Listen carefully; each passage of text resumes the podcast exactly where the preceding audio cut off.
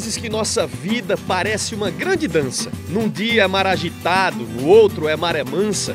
É só tu ver a história do menino de aliança. Esse é jogador de Europa, disse Eduardo Batista. Treinador não era mago, tampouco era alquimista, mas vislumbrou o futuro, que era cheio de conquista. Danou-se pro Hoffenheim, time grande da Alemanha, pro atacante do esporte, que alegria tamanha. Mal virou profissional, emendou outra façanha. Emprestado pro Viena, meteu mais de 20 gols. Voltou para a Alemanha, outra vez se destacou. Fez barulho na Inglaterra, o Newcastle se encantou. Jojó foi valorizado, custou um mói de tutu. A contratação mais cara, e eu vou garantir pra tu, pernambucano se cria na terra do rei Arthur. Esse é o nosso poeta Roger Cazé em forma de cordel, tratando de assuntos importantes, assuntos do esporte, assuntos do futebol pernambucano. E esse tema aí é um tema muito importante. Você, seja sincero, imaginava algum dia ver o jo Joelinton, o Jojó, como é conhecido pelos mais íntimos, disputando um jogo de Premier League? É, reforço do Newcastle, daqui a pouquinho a gente vai falar sobre isso também. Valeu, Roger Cazé, você é sempre muito bem-vindo nas aberturas do nosso Embolada. Estamos no segundo episódio, esse episódio é para valer. Tivemos o episódio 1 apenas de apresentação, mas agora sim tem muita coisa para a gente falar aqui, para a gente conversar com você. Vamos falar do esporte, do náutico, do Santa Cruz, do futebol pernambucano. Eu sei que você se amarra e a gente também se amarra em fazer essa parada aqui para você. Eu estou com Lucas Fittipaldi, casca grossa aqui do Grupo Globo, do nosso esporte da Globo aqui em Pernambuco. Tudo bem, Lucas Fittipaldi? Tudo beleza, Rembrandt? Estreando aqui, né, no projeto novo ainda, né? O Embolada, mas que estamos apostando aqui, acho que tem tudo para dar certo, né? Um time muito especial com você. Daqui a pouco você vai estar chamando aí o nosso Cabral Neto, que está numa missão, mas está junto aqui com a gente também. Vamos falar, Rembrandt, vamos falar do esporte, o momento do esporte, do Náutico do Santa Cruz, né? alguns recortes interessantes aqui para a gente discutir. É, essa questão de Joelton é um parêntese, um capítulo à parte, né, Rembrandt? Acho que até casou bem com, essa, com esse tipo de abertura que o Roger vem fazendo aqui, que está dentro do conceito aqui do nosso desse projeto, porque é uma história, é uma saga de Joelton que realmente impressionante. dá uma história de cordel, né? O cara sair do interior de Pernambuco, de Aliança, né? Começar aqui no esporte para hoje ser a, a, a, venda, né? A compra, na verdade, mais cara da história de um clube tão tradicional como o Newcastle. Então isso realmente é uma história, é uma saga e aí nada mais justo do que o, o nosso Roger Kaiser transformar isso em arte, como ele fez. E a gente vai ter um convidado especial fechando esse programa. Vale a pena a galera ficar ligada, Rembrandt. O Marcelo Correge, que fez a reportagem para a TV Globo, foi lá, fez aqui, foi lá fez a cobertura da chegada de Joelito aqui para Globo Recife, enviado é, aqui pela Globo do Recife, né, pela Globo Nordeste. Então foi um VT super bacana que ele fez. Ele vai estar tá contando um pouco como é que foi essa experiência, os bastidores aí. Vai ser um papo legal também, Rembrandt. A gente vai falar sobre isso daqui a pouquinho. Antes eu quero dizer para você que está aí ligado no nosso podcast, você pode avisar os amigos, falar, olha, a gente tem, tem assunto do futebol de Pernambuco no Embolada, nosso podcast bem pernambucano. Você pode encontrar no globesport.com/barra podcast, tá na home do globesport.com/pe e também, claro, pelo seu agregador de podcast favorito, né? São várias opções, o Google Podcast, o Apple, Castbox, Spotify. Então você tem várias maneiras, vários caminhos, plataformas para você nos escutar, para você nos ouvir, para você acompanhar, para você curtir. Logo, logo a gente vai abrir um canal aí para você sugerir, fazer críticas, elogios, para ficar bem à vontade para você participar com a gente. Mas vamos lá, vamos trazer Cabral Neto, né? Cabral está em, missão, ele vive em missão, né? Às vezes é chinelinho, mas não, essa agora é, é missão mesmo. Cabral, tudo bem? Fala, Rembrandt, grande Lucas. É, foi você voltando grande, e grande ouvindo, o quê? né? Grande Lucas? Fica... grande Lucas, né? É, grande Lucas Fittipaldi, né? Rembrandt tá achando que você tava chamando a gente de loucas é, aqui. Que é isso, grandes assim. loucas. Manda ver, Cabral. Com o Rembrandt e com, com o Lucas também. A gente tá, tá de volta, estamos vestindo a mesma camisa novamente, né, Lucas? Tamo junto, Isso já aconteceu em algum outro momento ou é um déjà vu, meu? Já, mais uma vez, Ibson e Diego Souza aí juntos novamente. São histórias. Um abraço, né? um abraço pra galera do podcast 45 Minutos, sempre no nosso coração. Como eles dizem, né? O canhão chegou, né? Os caras agora passaram a ser nossos ouvintes, né? Estão nos acompanhando, claro. nos curtindo Isso aí. É sempre uma troca, né? A gente é fã deles, eles também prestigiam aqui. E vamos embora, todo mundo Verdade, junto. verdade, verdade. Vamos Mas começar pelo esporte aí. É- Essa história de Joelton, a gente, você pode até trazer já a sua opinião, Cabral, porque é, é impressionante, né? Como a vida desse cara mudou, hein? Muito bacana isso, né, Rembrandt? Um garoto de aliança e, sei lá, em o quê? Quatro anos, mais ou menos, na vida dele revirou completamente, né, pelo avesso. né? Era um, um garoto ali de 18 anos, chegando humilde na Ilha do Retiro, querendo encontrar um espaço. De repente, quatro anos depois, o cara tá chegando num dos clubes mais tradicionais, né, da Premier League.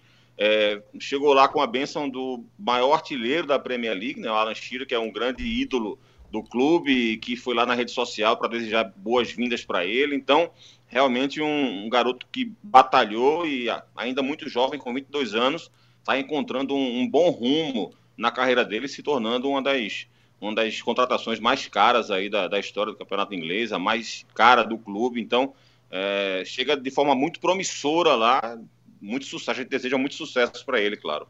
A gente aproveita né, esse, esse, gancho dessa história, dessa raiz do Joelinton com o esporte, para falar do esporte, que vai ter uma graninha aí, né, com essa negociação, por ser um clube formador, já vai dar uma melhorada no ambiente financeiro do esporte, do clube, porque dentro de campo o time está num sobe e desce danado, né? Numa montanha russa impressionante. 4 milhões e 200, 4 milhões e 300. Vai fazer muito bem ao esporte. É mais né? ou menos essa, Rembrandt. Vai, vai, depender ali da cotação do dia, quando o Newcastle fizer o depósito, que eles têm, têm até um mês para fazer, hum. mas vai girar em torno disso aí.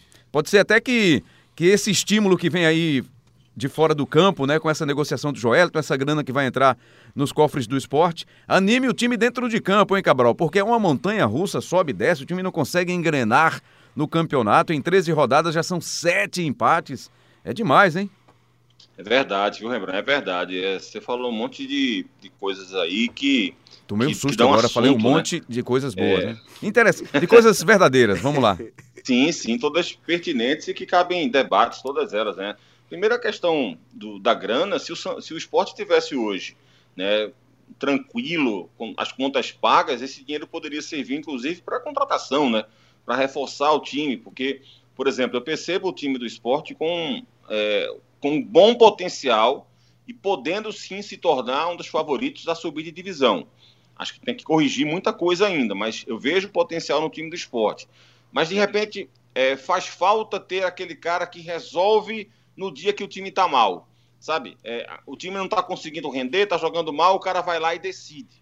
Falta esse jogador. O esporte, por exemplo, subiu de divisão uma vez, onde eu, particularmente, achava que o esporte muitas vezes chegou a jogar mal. Mas tinha jogo que o Richelli resolvia, tinha jogo que o Lucas Lima resolvia, tinha jogo que o Marcos Aurélio resolvia. Então o esporte tinha esses três caras que conseguiam resolver jogos difíceis, tiravam o coelho da cartola e faziam a diferença. O, o, o, cara que talvez consiga fazer isso na, na, equipe do esporte hoje passa também por uma oscilação que é o Guilherme.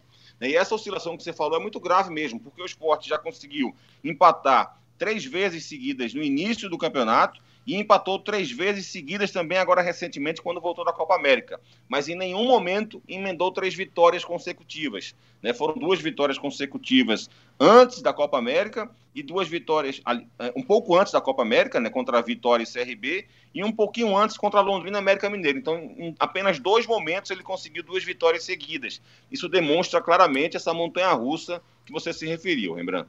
Lucas, como é que é essa história do esporte aí? É claro que a gente já viu que times com campanhas que oscilam muito conseguem chegar, se estabilizam em algum momento da competição, mas o esporte ainda não conseguiu achar esse ponto exato de estabilidade. É verdade, Rembrandt. Eu acho assim que o esporte está vivendo um momento né, que está deixando a sensação que tem incomodado o torcedor. Não é nem um futebol propriamente dito. Acho que esse jogo contra o Guarani até sim o time realmente não jogou bem. O time, jogo que o time jogou mal. Mas em outras partidas, o esporte consegue jogar de forma até certo ponto envolvente, tem um padrão de jogo, né? cria oportunidades. E assim, não é aquele time horrível, o time que joga mal. Mas eu acho que está ficando um time meio arame liso, sabe?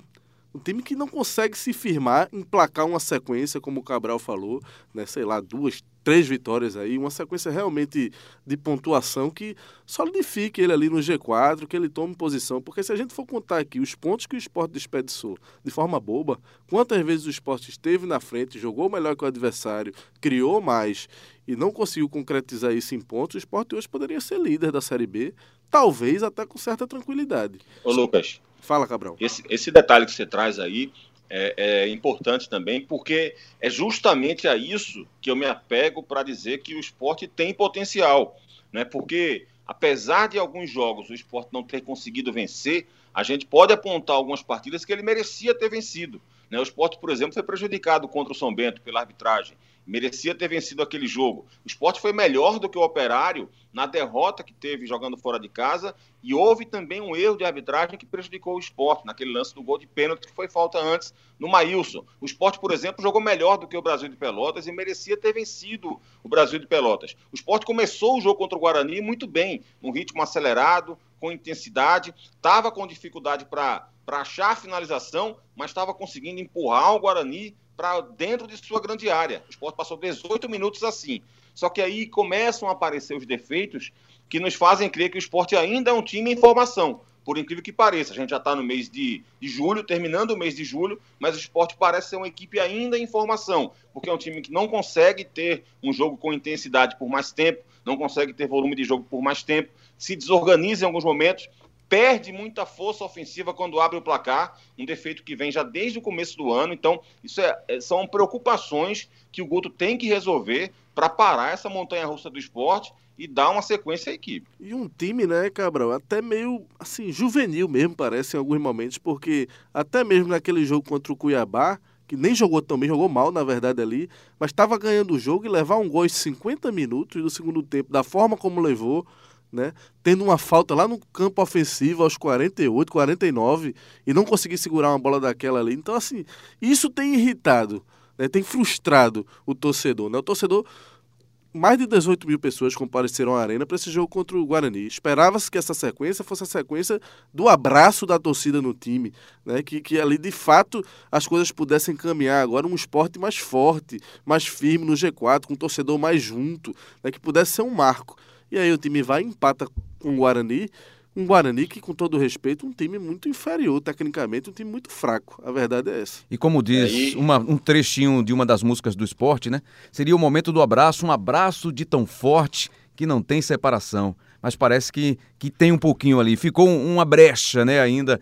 E a gente está lembrando aqui, vocês falando sobre isso, e eu lembrando aqui, Cabral, é, recentemente, né, não faz muito tempo, recentemente o esporte tinha aquela de ah, eu só jogo quando eu quero. A gente sabia, identificava muito isso em alguns jogadores importantes que o esporte tinha disputando uma Série A. A grana estava em dia, salário em dia, e os caras pareciam que, sabe, não tinham compromisso com, com, em jogar bem, em agradar o torcedor, em conseguir vitórias valentes, como o esporte se, se notabiliza. E será que isso está voltando? Porque a situação econômica não é boa. Tem um aperto financeiro aí na jogada, né, Cabral? É, Rembrandt, e esse, esse defeito do esporte, ele vem praticamente desde o primeiro jogo da temporada, ainda com o Milton Cruz, né? A gente fez alguns jogos juntos, Rembrandt, e, e em vários deles a gente discutia essa questão do esporte abrir o placar e sempre parava, desacelerava o jogo, né? sempre dava campo para o adversário. Então, assim, você de alguma forma vai deixando o adversário vivo, sabe? Você, um, o jogo contra o Guarani foi, foi muito resumo do esporte no ano. Estava muito claro que o esporte era mais tímido que o Guarani, mas ficou muito claro também, muito evidente, que o esporte não soube matar o jogo. Sabe, a, a, a, aos 18 primeiros minutos do jogo do esporte, era um jogo de um time muito melhor do que o outro. E de repente esse jogo virou para uma partida equilibrada, onde o Guarani teve as melhores chances do segundo tempo. Então, por quê? Porque o esporte deu espaço, cedeu espaço para que o Guarani começasse a gostar do jogo. Não é uma expressão tão usada no futebol e que valeu muito para essa partida. Então, esse jogo contra o Guarani foi, de alguma forma, o resumo de uma temporada. E aí o esporte vai e emplaca mais um empate, são sete empates, só para servir como parâmetro, ano passado o Fortaleza, campeão brasileiro da Série A, empatou oito jogos. Oito. O esporte já em 38, né? Em 38 rodadas. Isso, isso. E assim, Rembrandt, o empate ele muitas vezes, eu já falei isso vários anos aqui, é, o empate para um clube pernambucano que está na Série A, se ele estiver lutando contra o rebaixamento, um empate muitas vezes é para ser comemorado. Mas quando você vem para a Série B e você tem o mesmo regulamento e você quer subir de divisão, muitas vezes o empate é que faz a diferença entre você subir ou não. Ano passado, por exemplo, o São Paulo, para mim, ele não disputou título porque ele empatava demais. São Paulo na Série A teve 15 empates. Se o São Paulo tivesse tido 10 empates, tivesse trocado esses cinco empates, pelo menos cinco empates, por, por cinco vitórias, o São Paulo teria sido vice-campeão brasileiro. Ele teria tido mais pontos que o vice-campeão Flamengo. No, no, ano passado também, só para servir também como parâmetro, o, o, quarto e o quinto colocados da própria segunda divisão, a diferença foi justamente o número de empates, Rembrandт. O Goiás foi o quarto colocado e a Ponte Preta foi quinto colocado. E o Goiás teve apenas seis empates, a Ponte Preta teve 12 empates, o dobro de empates, e ficaram com a mesma pontuação, só que o Goiás com mais vitórias. Né? Então, é, essa pontuação, esses, esses empates, para quem quer subir de divisão, fazem muita diferença negativa. Então é bom o esporte começar a se, se tocar disso, parar com esses empates, aprender a jogar de forma mais intensa, com mais volume de jogo, por mais tempo durante a partida, e não apenas algumas estocadas durante o jogo.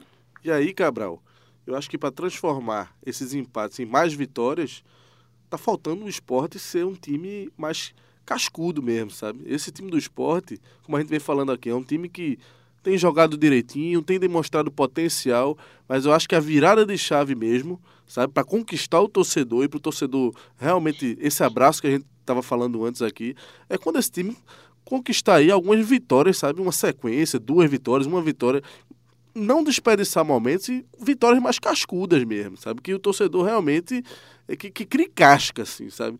Porque parece um time meio verde ainda, como eu tava falando no início, ainda um pouco.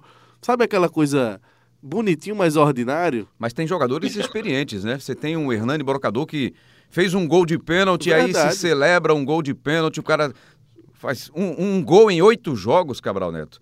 O que é que houve com, é. com o Hernani Brocador, que despontou, começou bem a temporada, o campeonato estadual. E uma outra coisa que o esporte não pode reclamar é falta de tempo, né? Porque o que teve de tempo esse ano para trabalhar, para para ter aí à disposição do treinador uma sequência grande de horários, de séries, de sessões de treinamento, disso o Guto não pode reclamar. Ele chegou já com a temporada em andamento, substituiu o Milton Cruz, mas não tem do que reclamar. Falta de tempo não é uma, uma justificativa para o esporte.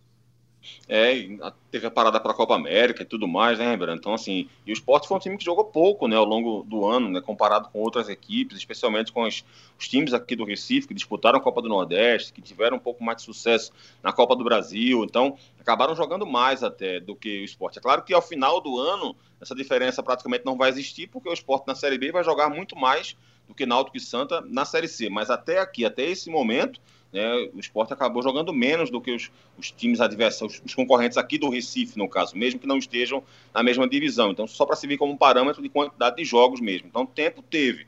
E esse, esse caso do, do Hernando Brocador realmente é algo. É, é, se a gente. Se eu citei agora há pouco que o jogo esporte e Guarani foi um pouco o resumo em 90 minutos da temporada que o esporte vem tendo até aqui, é, o Hernando Brocador talvez seja o melhor exemplo de jogador do esporte, comparando ele com o que o esporte faz, né? que é também essa oscilação, também essa montanha-russa. Lembra, Rembrandt, que houve momento em que o Hernando Brocador deu entrevista para a gente, acho que foi para a Natália, né? A Natália Deru saindo da transmissão, é, reclamando da torcida, que a torcida estava pegando no pé dele e, e a torcida não compreendia e tal ou seja, estava todo mundo pé da vida com ele, inclusive porque ele foi o maior responsável e responsabilizado naquela época pela eliminação do esporte na Copa do Brasil. Né, os gols que ele acabou desperdiçando, é, a forma como ele jogou muito mal né, naquela partida, então é, fez com que ele acabasse sendo de alguma forma responsabilizado pela eliminação do esporte na Copa do Brasil e a sequência dele no Pernambucano também era muito ruim. Não foi só aquele jogo contra a Tombense que ele foi mal, não. Então, é, houve esse momento.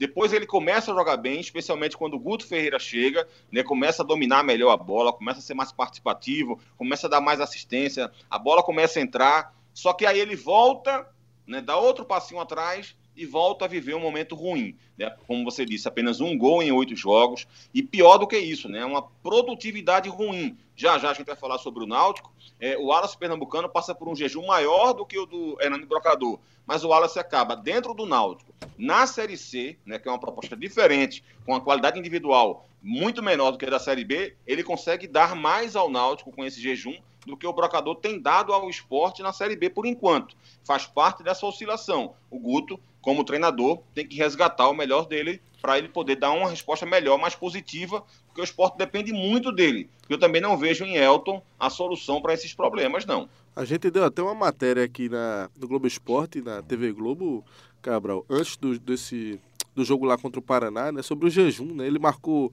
a última vez que ele tinha marcado tinha sido naquela vitória contra o Londrina, foram três gols, inclusive, né? E assim, nas primeiras rodadas, Hernani já tinha cinco gols e era um dos artilheiros do campeonato, né? Depois, tudo bem que teve a parada para a Copa América, mas ele ficou aí dois meses sem marcar um gol e voltou a marcar nesse jogo contra o Paraná, que antecedeu o do Guarani, né? De pênalti, né? a vitória do esporte por 1 a 0 lá em Curitiba. Né? Mas voltou a jogar mal. E não jogou bem né? contra o Paraná e voltou a jogar é, mal né, nesse jogo contra o Guarani. Então, assim, é, é, um, é um caso ali. O, o esporte hoje, apesar dos seis gols de Hernani, existe uma. É tanto que Guto vem testando muito o Elton, né? Então não, não existe uma, um titular absoluto ali. É. Hernani vem jogando, mas tem saído muito dos Ele jogos. dá sinais Nos de que não está satisfeito com o rendimento mais natural, né? Ele não está rendendo mesmo o que se espera Isso. de um artilheiro. Isso, lembrando. Isso, dos últimos cinco jogos, o Hernani não fez nenhum durante 90 minutos, não. Ou ele começou no banco, é. ou ele terminou o jogo, antes de terminar o jogo, ele foi substituído, o que demonstra claramente que o Guto também não está é, se agradando do futebol dele, tem razão para isso. Mas é aquilo que eu falei agora há pouco, né? O Guto tem a responsabilidade de recuperar o, o Hernani Brocador de alguma forma. Não adianta, não adianta é, colocar ele de lado, não, porque o Elton não, vai, não me parece que vai resolver, e só tem esses dois para ser centroavante. Ou o Guto remonta a forma de jogar do esporte, que daria muito mais trabalho, ou ele recupera o, o jogo do, do Hernando Brocador para que o esporte possa voltar a crescer também. Para a gente dar sequência aqui no nosso Embolada, iniciamos aí o programa fazendo uma, uma introdução sobre a história de Joelinton. E olha, no momento em que a gente está batendo esse papo aqui, o Newcastle está fazendo um amistoso, o Joelinton está balançando a rede, já fez gol contra o Hibernian da Escócia.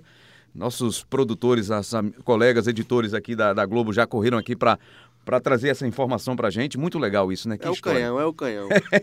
Muito legal. A gente vai voltar a falar de Joel então daqui a pouquinho, hein? Fique ligado aí, a gente agradece demais você que está ligado, está acompanhando a sua audiência aí, acompanhando o nosso Embolada. Bom, a gente sai aí da, do papo de um time que está parecendo uma montanha russa, sobe, desce, oscila bastante, que é o esporte, para um time que parece que engrenou na temporada, né? O Náutico já são três vitórias seguidas, Lucas Fittipaldi. Pois é, Rembrandt, tudo isso que a gente está falando aqui para o esporte, né, a falta de uma sequência, né, a, a, a, falta de uma consolidação dentro do G4, o Náutico, a princípio, conseguiu, né? O Náutico emendou aí três vitórias né, de forma convincente, a primeira delas, inclusive, contra o líder do campeonato, num jogo que pouca gente acreditava que o Náutico pudesse vencer o Ferroviário lá dentro do Castelão. E acho que ali foi a virada de chave para o Náutico nessa Série C. E parece que para o Ferroviário também, né? Que depois dali. É verdade. Ele também teve uma sequência, só que negativa, de é derrota. É verdade, né? Rembrandt, é verdade. E aí o Náutico ali, eu acho que o time se encheu de confiança. Aquilo ali foi um. Acho que a gente pode colocar até como um novo marco do Náutico na competição, porque a partir dali as coisas mudaram e para muito melhor. O Náutico emendou aí três vitórias. Nesses três jogos tomou apenas um gol é a defesa menos vazada do seu grupo, que é o grupo A da Série C, então existe uma solidez defensiva, né? O trabalho de Dalpozo realmente aparecendo, ele que ainda no início da Série C chegou para substituir o Márcio Goiano, né? Mas assim, na linha ofensiva também jogadores como Thiago, principalmente, tá voando o menino, né? Matheus Carvalho aparecendo muito bem. É, próprio Rafael Oliveira, né, que começou a entrar ali, fez gol importante, acabou ganhando a posição do, do cara que era o principal nome do time, que era o Wallace Pernambucano, né? E hoje já existe essa briga ali pela titularidade. Eu acho que o Wallace Pernambucano é mais jogador, mas indiscutivelmente o momento, o momento de Rafael, é, Rafael, né? é melhor e, e Dalpozo está respeitando isso. Né? Acho até que, que o Wallace vai ser uma peça fundamental para o Náutico ainda nesse decorrer aí, na reta final, no mata-mata, no momento decisivo da Série C. É um jogador que o Náutico não pode abrir mão, mas ele vai ter que encontrar um jeito de recuperar o Wallace. Né? Mas no, no, no todo, Rembrandt, acho que o Náutico, como se diz, né? um chavão que é comumente usado no futebol, mas cresceu no momento certo. Né? Que é no, quando está tá afunilando ali para o mata-mata óbvio que o momento certo mesmo é ali no mata-mata. Né? Não adianta nada esse chegar é agora. Momento, é. Se tem um momento que é certo, é esse. Pois né? é. Mas assim, pelo menos está chegando ali e o Náutico vem crescendo, vem melhorando. Ô, isso é importante. Vai chegar com Fala, força, cara. né? Nesse grande momento aí, no momento decisivo da competição. Até porque, assim, ano passado o Náutico terminou em primeiro, se eu não estou enganado. É, né? exatamente. Isso. A primeira fase cresceu também, começou mal, cresceu, terminou em primeiro. E se deu mal. Não adiantou de nada no porque mata-mata. se deu mal no mata-mata. E isso quem usava muito essa, esse jargão aí era o amigo de, de Cabral Neto, o Zé Teodoro, ex-técnico do, do Náutico, do Santa Cruz, né? Não, pode, pode esperar, pode acreditar que vai crescer na hora é certa, no momento certo. É, não é, Cabral? é, você sabe, você sabe que, que eu tinha uma, uma relação legal mesmo com, claro. com o Zé Teodoro, até porque quando eu comecei em rádio como repórter, o primeiro clube que eu cobri foi o Náutico e o Zé Teodoro era o técnico do Náutico, né? Foi aquele ano de 2003 e aí foi na época de aprendizado, de reportagem. Quando você tal, começou, ele era jogador ainda, não? Será? Mas complete. Aí quebrou o cara. Foi só, foi só para dar uma quebrada, vamos lá. É, então, assim, era uma época diferente, né? É, porque o, Zé Teodoro, por exemplo, dava entrevista quase todo dia, né? Não, não tinha essa história da assessoria de imprensa como é hoje, de falar uma vez por semana, então a gente acabava tendo um contato maior. Depois, quando ele voltou como técnico do Santos, já estava como comentarista, já, já tinha uma distância um pouco maior, assim. Não, acabei vendo pouco, mas era um cara gente boa mesmo. Agora, em relação a essa questão que o, o Fittipaldi estava falando aí, é, Rembrandt, você viu que ele citou alguns jogadores que estão bem, ele acabou esquecendo alguns porque ele tem uma cabeça um pouco menor do que a minha, né? então acabo tendo uma memória um pouco melhor do que a dele. É, mas, por exemplo, além dos que ele citou, e eu concordo com todos, o Náutico tem o Hereda numa grande fase, o William Simões que chegou bem demais, Verdade, Camutanga que vem crescendo demais, o Jimenez também que está fazendo boas partidas, além dos caras que estão estreando, chegando agora e mostrando também um bom potencial, né? o Jean Carlos e o Paulinho parece que, que vão ajudar bastante o Náutico nessa reta final. Por que, que eu fiz esse preâmbulo, lembrando? Porque tem muita gente que ainda se engana e acha que a parte tática do jogo de futebol ingessa o futebol. E, e tem aquele saudosismo. O futebol antigamente é era melhor, porque tinha mais espaço, porque tinha mais qualidade na verdade, tinha mais espaço porque hoje em dia a preparação física evoluiu. Então, o jogador corre muito mais hoje em dia do que corria antigamente. Então, hoje em dia, o jogador tem muito menos tempo para pensar. Eu não estou fazendo nenhuma comparação aqui de qualidade por época. Eu estou apenas constatando o que acontece. Hoje se corre muito mais em campo e se tem muito menos tempo para pensar, porque na hora que você domina uma bola, sempre chega dois, três. Se você demorar, daqui a pouco tem mais gente em cima de você, você não consegue fazer o que você gostaria de fazer. Então, você tem que pensar rápido também. É, e essa parte tática, ela serve justamente para fazer o individual brilhar.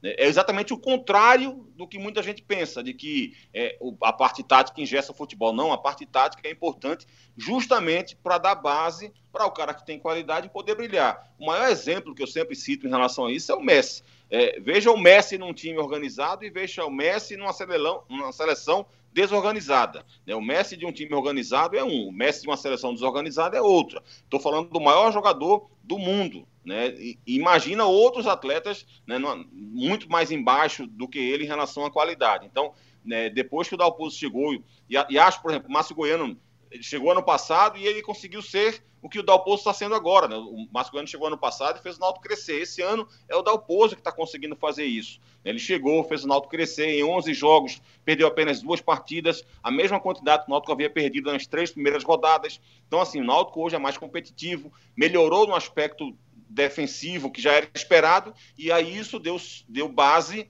para que a gente hoje possa citar tantos jogadores jogando bem. A tática deu a base para esses caras começarem a fazer a diferença, lembrando. Bom, aí em cima dessa história do Náutico, né? Essa lembrança que o Lucas trouxe para a gente agora há pouco, que o Náutico cresceu na reta final da primeira fase, terminou em primeiro lugar e aí foi para o mata-mata encarou o melhor do outro lado, né? Do grupo B, que era o Bragantino.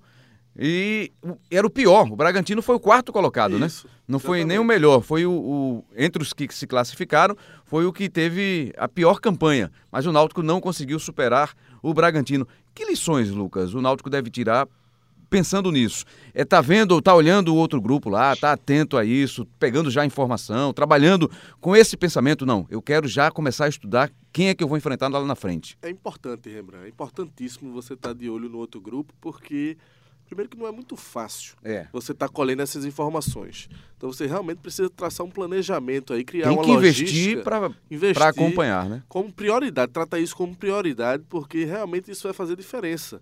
Porque não adianta nada você ser o primeiro colocado, né, o segundo, o primeiro, o terceiro, o quarto, classificar e no mata-mata. E é por isso que no mata-mata você perder. Então, assim, é por isso que a Série C ela é tão cruel, sabe? Porque vai ter sempre esse imponderável. Assim, por mais que trabalhe direitinho, monte o elenco, pague em dia, reforce. O Fortaleza é o maior exemplo disso Foram oito anos, assim, de sofrimento. né? batendo na trave, É. seguidos anos batendo na trave, caindo no mata-mata, tal. Então assim, eu acho até que não tem muita receita não, sabe, Rembrandt? É, é o time realmente estar preparado o máximo possível, mas que vai ser sempre difícil você ter aquela convicção como no campeonato de pontos corridos. Quando você vê que o trabalho está bem encaminhado, você, aquilo vai gerando uma convicção nos pontos corridos. Uhum. Na Série C é diferente.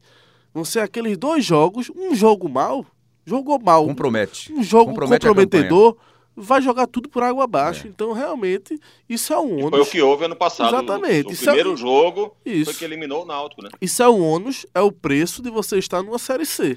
É por isso que é muito ruim, é péssimo. Porque você joga dois Você tá na campeonatos C. diferentes no mesmo, né, Lucas? Exato. Porque tem a, a Série C tem a parte dos pontos corridos, onde é, eu, pelo menos, tenho essa, essa ideia de que o ideal é você ter um time forte e seja dominante em relação aos adversários. É, o Náutico até joga de formas diferentes a cada jogo, mas eu acho que o ideal é quando você tem essa possibilidade de ser dominante em relação ao adversário, é o ideal para uma, uma competição de pontos corridos. Mas no mata-mata não é tão importante assim. No mata-mata é você saber, ter convicção, ter consciência de que você não precisa ser melhor do que o adversário. Você precisa apenas impedir que o adversário seja melhor do que você. Você precisa impedir que o adversário consiga jogar tudo aquilo que ele sabe. Então, muitas vezes em mata-mata, isso é o mais importante. Se eu impeço meu adversário de jogar, se eu impeço aquilo que ele tem de positivo apareça, aí sim eu consigo jogar e ele vai ser surpreendido e eu vou eliminar ele. Então, muitas vezes eu não preciso ser melhor do que esse adversário num jogo de mata-mata. No- nos pontos corridos, eu sempre tenho que jogar melhor do que o meu adversário ou, do que os meus adversários para poder chegar mais bem colocado que ele. Um ponto para nossa reflexão aqui. Acabou aquela época de que a camisa ganha jogo, a tradição, se você tem um grande nome no cenário nacional, você ganha, resolve a parada. Hoje não existe mais isso não, né? Time sem tradição, time sem camisa, que tem naquele momento um trabalho legal, pode vencer um, um gigante. Pode, Rembrandt. Assim, eu acho que isso não é uma regra.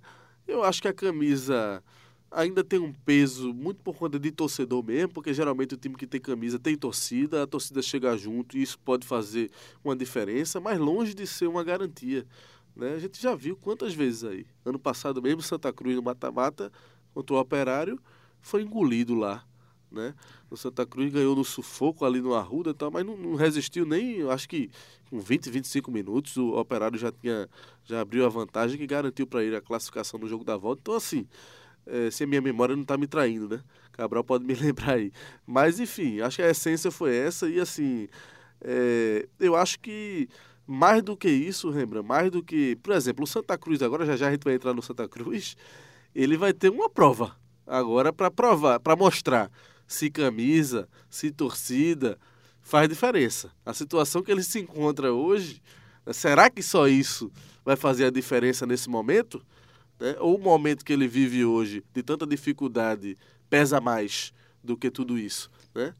Já, já que você iniciou, a gente sabe que o torcedor do Náutico está tá alegre, está num bom momento, está animado, está entusiasmado e claro que a gente vai acompanhar também aí essa sequência do Náutico na temporada e trazer para você nas próximas edições, nos próximos episódios do Embolada. Vamos então trazer o Santa Cruz aqui. O assunto agora é o Santa. Milton Mendes. o, o que me deixa, às vezes, assim, sem acreditar muito na história, é, é a entrevista coletiva do Milton pós-jogo. Às vezes ele, ele lê um jogo, ele faz uma leitura que, se você ouviu, ouviu o jogo, você não vai concordar em muitos, em muitos pontos com o técnico do Santa Cruz. Que história? É um, é um meio Rolando Lero, que, é claro, um Rolando Lero para tentar manter a torcida dele animada, a torcida empolgada, o papo com o grupo é outro. Como é que você enxerga essa, essa história do Milton Mendes, essa forma de trabalhar do técnico do Santa Cruz, hein, Cabral?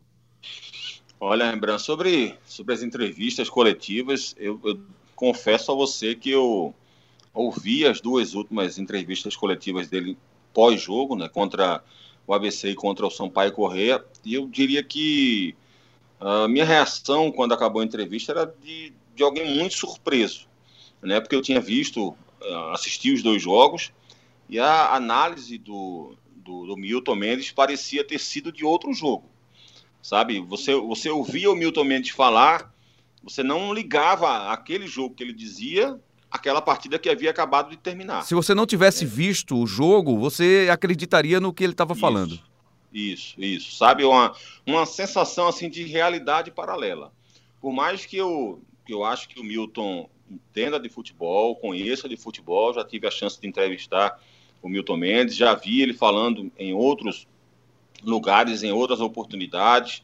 É, já viu o efeito do trabalho dele, especialmente do começo do trabalho dele em vários clubes, então isso demonstra que ele tem alguma capacidade. Sim. Mas assim, está muito claro é, nessa, que essas duas últimas entrevistas dele foram muito infelizes, é, foram uma análise de um jogo que não existiu, né, e, e que o Santa Cruz está perdendo o fôlego. Está muito claro isso, muito claro. Santa Cruz joga mal, invariavelmente. Né? Houve uma, uma pequena melhora quando ele chegou ao Santa em relação ao time do Leston. Né? Os primeiros cinco jogos, o Santa Cruz até conseguia, conseguiu quatro vitórias em cinco jogos e tal. Não fez nenhum grande jogo, mas pelo menos aparentava estar crescendo gradativamente, lenta, porém gradativamente. Mas de repente é, é como se a luz tivesse se apagado.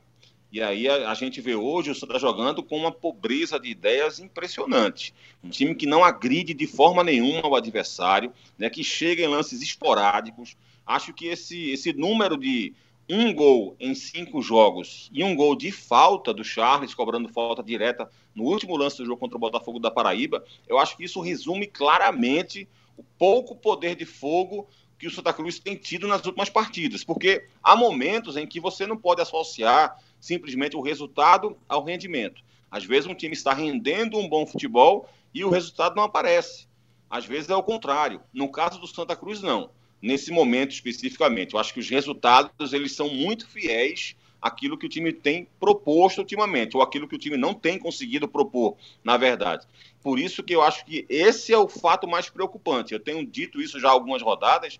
O que me preocupava mais algumas rodadas atrás não era nem a pontuação do Santa, nem a distância que ele tinha do G4. O que me preocupava mais era o jogo que o Santa Cruz vinha fazendo. Hoje, além do jogo que ele pratica me preocupar, também me preocupa muito já a questão da tabela, porque ele está começando a se distanciar demais, tem muita gente na frente dele, e o número de vitórias do Santa é muito pequeno, então ele não pode empatar com ninguém em pontuação, ele tem que fazer mais pontos que os adversários para poder ganhar, para não precisar ganhar no critério de desempate, porque ele não vai ganhar para ninguém no critério de desempate. A, a, gente vai aprofundar essa história do desempenho do Santa Cruz na Série C até aqui, mas eu queria saber também a sua opinião, Lucas Fittipaldi. Por que essa fuga da realidade no discurso do técnico Milton Mendes? Se você concorda, se é realmente uma fuga da realidade o discurso que ele vem trazendo, especialmente nos dois últimos jogos. Concordo, Rembrandt. Acho que como vocês eu também. É, fico meio sem entender o porquê disso. Talvez seja uma maneira dele tentar se blindar. Né? Quando as coisas não acontecem, alguns optam por tentar camuflar um pouco a realidade com alguns artifícios. Né? Isso é um artifício para ele tentar, pelo menos, amenizar o que está muito claro para quem enxerga futebol. Né? O Santa Cruz realmente teve uma queda muito drástica. E assim, é só assim, dizer que Milton Mendes, quando chegou, né, a gente sabe que Milton Mendes não é um cara fácil, não é um cara tão fácil dentro de grupo. Todos os clubes que Milton Mendes passou, ele teve problemas, a verdade é essa. Né? Não é um cara fácil internamente. Né? Quem conhece futebol, os bastidores, sabe de relatos de jogadores, de funcionários. Não é um cara tão fácil, mas ao mesmo tempo é um cara que também tem trabalhos, que entende de futebol, como o Cabral falou. Indiscutivelmente. Né? Campeão entende, né, pelo Santa Cruz, campeão do Nordeste, é. campeão estadual. É, estadual. Então é um cara que tem história no clube, né? não só aqui, treinou Atlético Paranaense, treinou Vasco. Então, assim, é um cara que quando foi contratado, acho que foi praticamente unânime. Não, Todo e, mundo aprovou. E eu ouvia muito o seguinte: puxa, Milton Na tá, série C. tá vindo pra Série Exatamente. C. É como se ele fosse um cara, ó, no mínimo ele tem que estar tá na Série B. Exatamente. Não é técnico a de Série C. A sensação era essa, era é. quase que uma certeza de que ele conduziria o Santa uhum. Cruz rumo ao acesso ali. E Pelo aí, menos numa campanha o, segura. E o começo foi empolgante. E no começo né? foi assim, assim. Com essa campanha. A sensação foi de que, pô, Tininho, o presidente da Santa Cruz, né, tirou um coelho da cartola. É, o cara conseguiu é. trazer Milton Mendes para a Série C. Convencer Milton a trabalhar na Série C e acerto, fazer um acerto financeiro com ele, porque ainda há dívidas do passado Exatamente. e ele conseguiu isso. E, e a ideia era essa. Né? Por tudo isso, Rembrandt, é que esse pacote aí acaba ficando muito frustrante. Né? Tanto a queda de desempenho aí do Santa Cruz dentro de campo, como a postura de Milton nessas entrevistas coletivas com discursos que realmente não condizem com a realidade. E assim, a situação agora ficou dramática para Santa Cruz. A verdade é essa. Restam, e outra coisa, restam quantos jogos? Cinco jogos? Quatro. Quatro jogos. Quatro. É. É, quatro jogos, tá, tá cinco pontos atrás do quarto colocado. E assim, são cinco que se transformam em seis, né? Porque ele não pode empatar, como eu falei agora há pouco, na pontuação com ninguém, porque ele perde no número de vitórias, então ele tem que ficar um ponto à frente de todo mundo. E, além, de chegar, além disso, ele tem que passar três adversários né, que estão à frente dele. É, então é uma situação muito delicada. E sobre essa questão do Milton Mendes aí, Rembrandt e Lucas, é, de fato ele é um cara é, inteligente, de fato, ele é um cara que conhece de futebol. É, de fato, ele é um cara que tem potencial para fazer bons trabalhos. Então, é um cara que tem o curso da UEFA, é. né, que poucos técnicos do Brasil têm. Como é que um cara com, com, esse currículo todo passa um ano e meio sem trabalhar? Né, que foi o período que ele passou do Vasco até fechar com o esporte. Como é que um cara com todo esse currículo, quando sai do esporte, só volta a trabalhar no mês de junho? Né, passou seis meses aí sem nenhum outro clube querer. Então, foi algo que eu falei quando ele chegou no esporte e que eu repito agora. O Milton precisa reavaliar isso. Né? É muito claro, todo mundo fala sobre isso, todo mundo comenta sobre isso, vários jogadores dão depoimentos sobre isso, para repórteres, e a gente fica sabendo, toma conhecimento desse tipo de coisa, de que o relacionamento dele com o elenco sempre vem a dar problema depois de algum tempo. E ele não reavalia isso. Ele chegou no esporte ano passado, até na primeira entrevista dele, ele falou um pouco sobre isso, de que tinha melhorado, algo aqui, algo ali, mas ele continua tendo dificuldade. Então, acho que o próprio Milton tem que, em algum momento, se conscientizar de que, exatamente disso, pô, se eu tenho competência, se eu tenho curso na Europa, se eu tenho potencial, por que minha carreira não deslancha? É, isso, essa é, uma, essa é uma, uma pergunta importante. O processo pertinente. de amadurecimento, né, Cabral? Como isso. Como profissional, né? Tá falando aqui como profissional, né? É, são aspectos às vezes pessoais, mas que interferem diretamente no seu desempenho profissional. Então, eu acho que ele, Milton já passou da hora dele dele atingir esse amadurecimento, né? E tem mais, hein? Sobre o Santa Cruz ainda, perdeu nessa reta final o Pipico, porque a previsão é que se ele tiver recuperado, só voltará para a última partida da fase, que vai ser contra o Náutico na, no Clássico dos Aflitos. Então é uma perda grande porque ele era o cara que estava fazendo diferença. Deixou de fazer a diferença, o time não conseguiu mais encontrar o caminho do gol, né? É, é verdade, Rembrandt. Isso é até a gente também fez uma matéria para a TV Globo com essa pegada aí, que desde que o Pipico parou de fazer gol, que foi naquela vitória sobre o Náutico, 1 a 0 o último gol dele, coincidiu justamente com a derrocada do Santa Cruz. Naquele momento o Santa foi para a vice-liderança né, com aquela vitória ele vinha ali embalado, fazendo gols. E é daí que surge o termo pipico dependência. É. Né? Que é uma coisa que muita gente não gosta dentro do clube, né? mas é um fato. né? É um fato porque, pelo menos, é uma grande coincidência. Né? Quando o Pipico Você parou de marcar, o Santa parou de ganhar. Você quer ver outro exemplo, Lucas? É, o Pipico tem 16 gols no ano. É, esses 16 gols foram feitos em 12 partidas né, foram distribuídos em 12 partidas, porque houve o jogo que ele fez é, dois gols, né? teve jogo que ele, que ele marcou dois gols, então ele fez 16 gols em 12 partidas. Você sabe quantas partidas o Santa Cruz perdeu nesses 12, nesses 12 jogos que ele fez gol? Relembre. Nenhum. Nenhum. Uhum. Ou seja, neste ano, Pipico fazendo gol é sinônimo do Santa Cruz não perder. Né? O Santa Cruz, todos os jogos que o Pipico fez gol, ou venceu ou empatou. Então isso demonstra claramente a importância dele. E se, e aí que é outra preocupação, com ele não estava conseguindo criar, com ele não estava conseguindo ser perigoso, com ele não estava conseguindo agredir o adversário. Como é que a gente vai ter esperança de que o Santa Cruz passe a ser um time agressivo, passe a ser um time criativo e possa melhorar no aspecto ofensivo sem o Pipico? É difícil demais. É um drama. É um drama que o Santa Cruz vive neste é, amigo, é momento. É calor. Da temporada. é calor. É calor. Olha só, Cabral, missão cumprida por enquanto. Siga para a próxima missão que a gente vai entrar no assunto Joelinton. Você já trouxe aqui a sua opinião importante, pertinente sobre o Jojó que você criticou tanto, criticou. Tá vendo aí o Jojó fazendo gol? tá, tá vendo aí, e Cabral? Não, e não teve, não teve chinelinho, viu, Lucas? Teve um, um, apresentador amigo nosso, que eu não prefiro não citar o nome, que tava doido que eu não participasse, só pra dizer que eu tava no chinelinho, viu? Só, um abraço. Só informando aí, né, Cabral? O Cabral tá é, em Maceió. O Rembrandt esteve aqui em Maceió, né? No dia de ontem, fez o jogo do CSA contra o Grêmio deixou o quarto aqui arrumado para mim, eu vim e peguei o mesmo quarto que o Rembrandt. Pronto, boa, tá boa, bom. Cabral, Já pegou a dica também do restaurante aí? Do... Sim, já, já, já. já. Tomar, um, tomar um negocinho Rembrandt, depois? Rembrandt, além de craque, além de craque de, de, de, narração, também conhece todos esses... é, o, o, os cantos da, das noites, né? Pronto, aí tá certo. Valeu, e Cabral. Nos ouça, hein? Tá certo. Vamos seguir aqui para falar, porque o nosso assunto agora é Joelinton. Então, Rembrandt, a gente está aqui com o Marcelo Correge, que teve lá na apresentação do Joelito, né? Fez lá, fez toda a cobertura aqui para Globo Nordeste.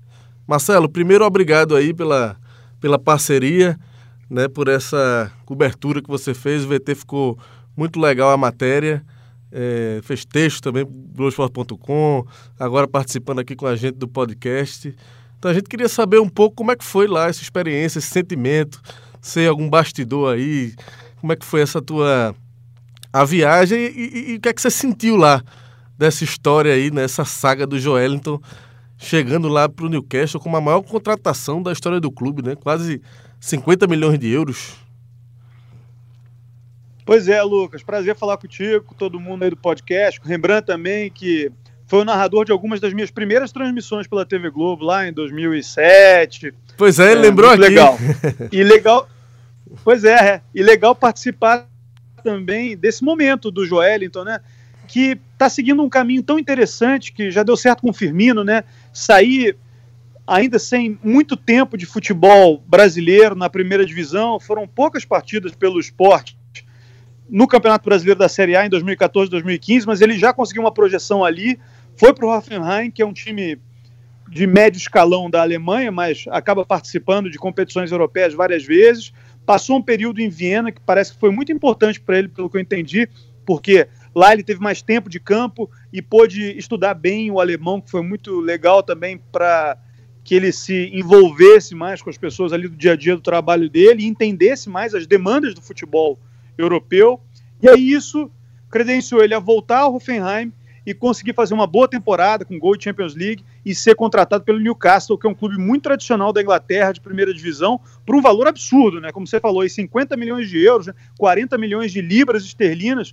É a transação mais alta da história do Newcastle, que é um clube que, embora não ganhe o campeonato inglês desde 1927, tem tradição, tem torcida, tem grandes ídolos na sua história, como o Alan Shearer, que vestiu a camisa 9 que ele vai vestir agora. Isso. E tem o Paul Gascoigne também, que começou a carreira dele lá no Newcastle. Então, eu acho que é, foi muito bacana ver ele chegando ali, as pessoas interessadas em saber mais da história dele, saber da cultura do local de onde ele vinha, né? A Aliança, uma cidade próxima aí a Recife, Isso. a cultura pernambucana, o sotaque, que é algo muito engraçado e curioso, porque o sotaque lá de Newcastle também é um sotaque muito peculiar eles têm até um nome para esse sotaque, é o Jordi, por causa né, do rei Jorge, que era daquela região, foi criado naquela região e tinha esse sotaque mais carregado e é muito bacana de ouvir, assim, né? É difícil de entender, mas é bacana de ouvir. E aí eu expliquei para eles que o sotaque do, do Joelinton, de Pernambuco, é um sotaque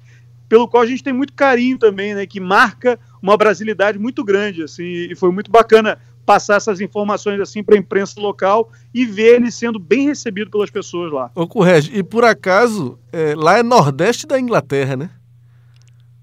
Exatamente. É, nordeste da Inglaterra.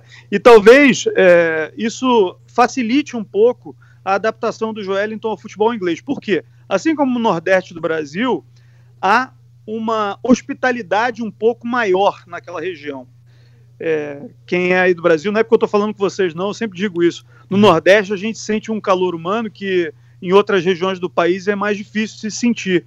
É, quem vai ao Nordeste trabalhar ou passar férias sente um carinho muito grande, uma, uma, um orgulho muito grande das pessoas daí receberem nós que somos de fora, eu que sou do Rio de Janeiro, do Sudeste, por exemplo. Uhum. E aqui na Inglaterra não é diferente. O Nordeste da Inglaterra também é um lugar mais hospitaleiro. E para um garoto de 22 anos de idade, chegando com uma responsabilidade grande de vestir a camisa 9, sendo a contratação mais cara da história, talvez ter essa responsabilidade, ter essa hospitalidade seja muito importante para a adaptação dele. Deu para sentir isso aí então, Correge? Assim, na matéria você entrevistou alguns pequenos torcedores, né, uns mais velhos também, é, um pessoal da imprensa de lá também, né, um repórter da, da BBC, eu acho, de, de rádio, enfim.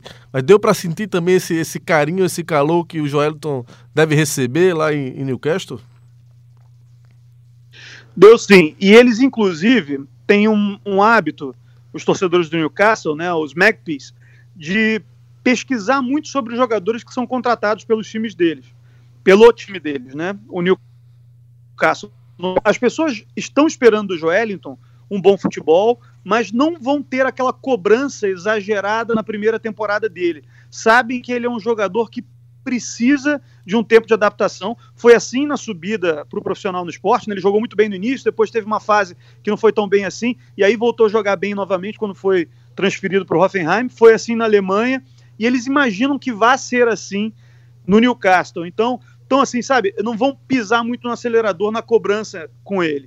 Sabem que ele é um jogador que atua mais pelo lado de campo, apesar do tamanho, do porte físico de centroavante tradicional e, e, sabem que ele vai começar jogando no Newcastle sob o comando do Steven Bruce, mais como um centroavante mesmo, porque o Rondon venezuelano, que estava vestindo a camisa 9 por lá, foi vendido, foi para o futebol chinês, e nesse momento o Joelton precisa entrar naquela função no time. Talvez não seja a melhor função para começar, mas eles também estão é, sabendo que a cobrança não pode ser exagerada com ele ali naquela função. Isso é Daqui é a um ano, de repente, ele vai é, eu acho que isso é muito importante para ele não ser cobrado de forma exagerada e não queimar cartucho aqui nesse início.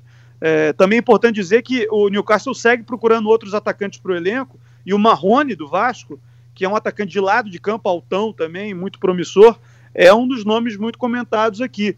É, então, de repente, o Joelton vai ter um, um brasileiro ali no elenco para ajudar ele, né? Quem sabe? É, essa cultura realmente é muito importante que eles têm lá, né, de porque assim, o fato dele ter sido a contratação mais cara da história do clube, né, 50 milhões de euros, talvez não seja proporcional ao estágio que ele está na carreira ainda, né? Em termos para receber esse, esse nível de cobrança, né?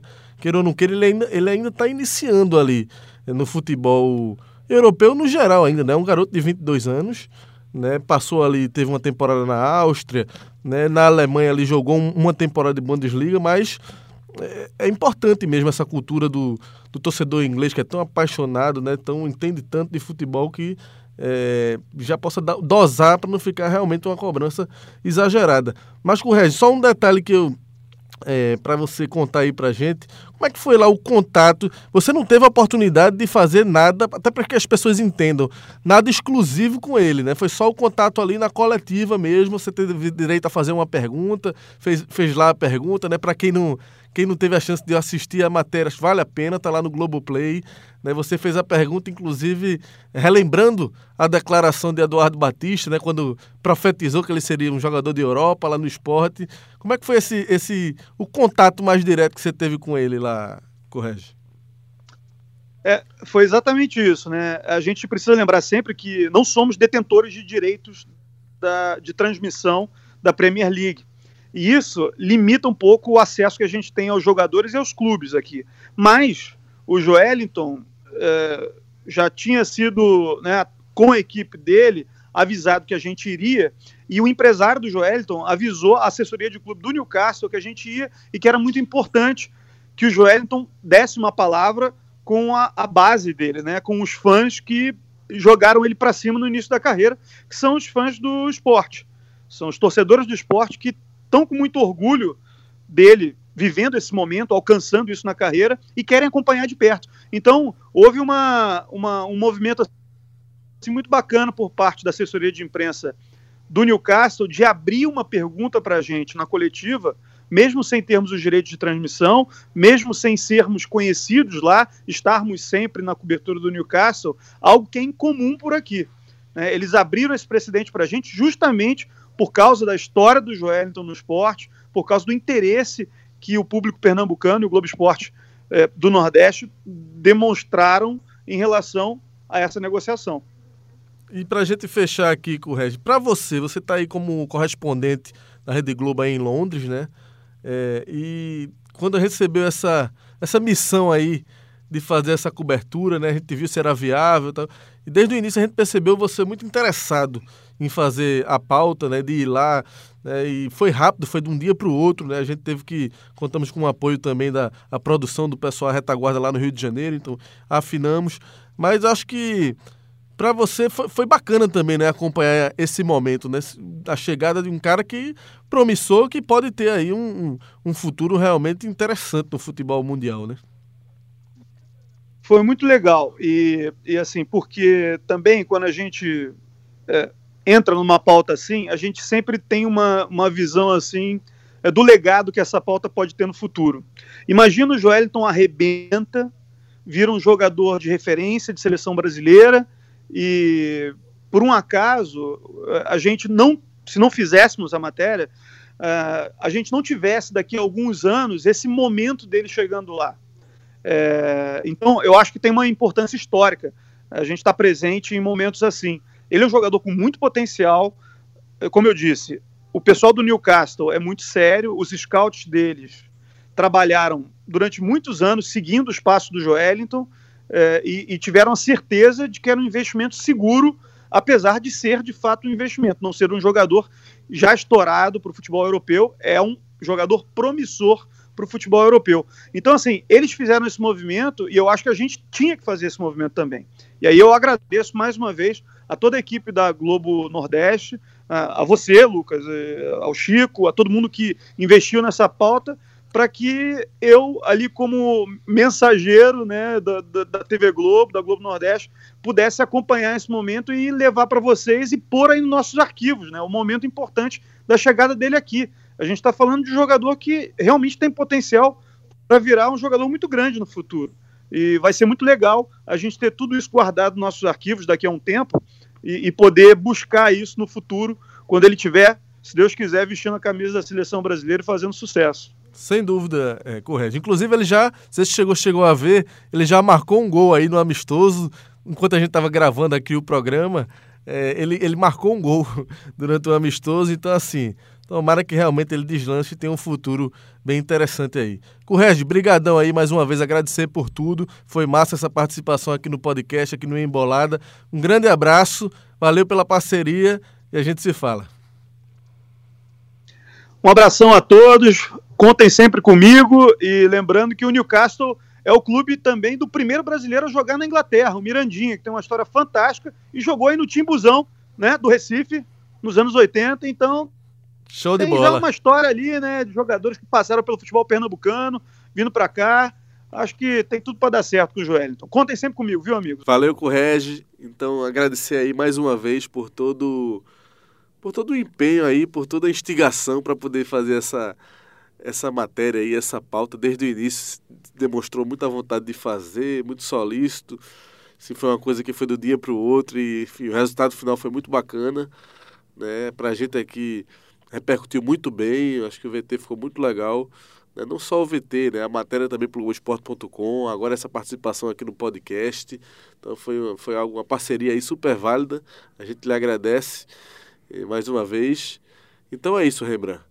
Com essa aí, nós fechamos aí com chave de ouro o segundo episódio do nosso Embolada. Né? Fechamos muito bem. Valeu, Correge, companheiro aí de, de outras transmissões. Um abração e seja muito, muito bem-vindo sempre ao nosso Embolada. E você, claro, que nos acompanha que vai criar esse hábito de acompanhar também o Embolada para saber das coisas do futebol de Pernambuco, as nossas histórias. Vamos repercutir muita coisa legal e interessante para você que gosta de futebol e especialmente curte o futebol de Pernambuco. Então, para nos encontrar é fácil demais, em globoesporte.com/podcast.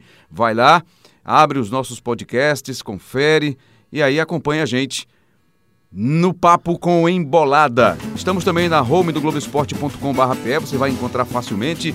E também, claro, nos, no, no seu agregador de podcast favorito. Tem vários, né?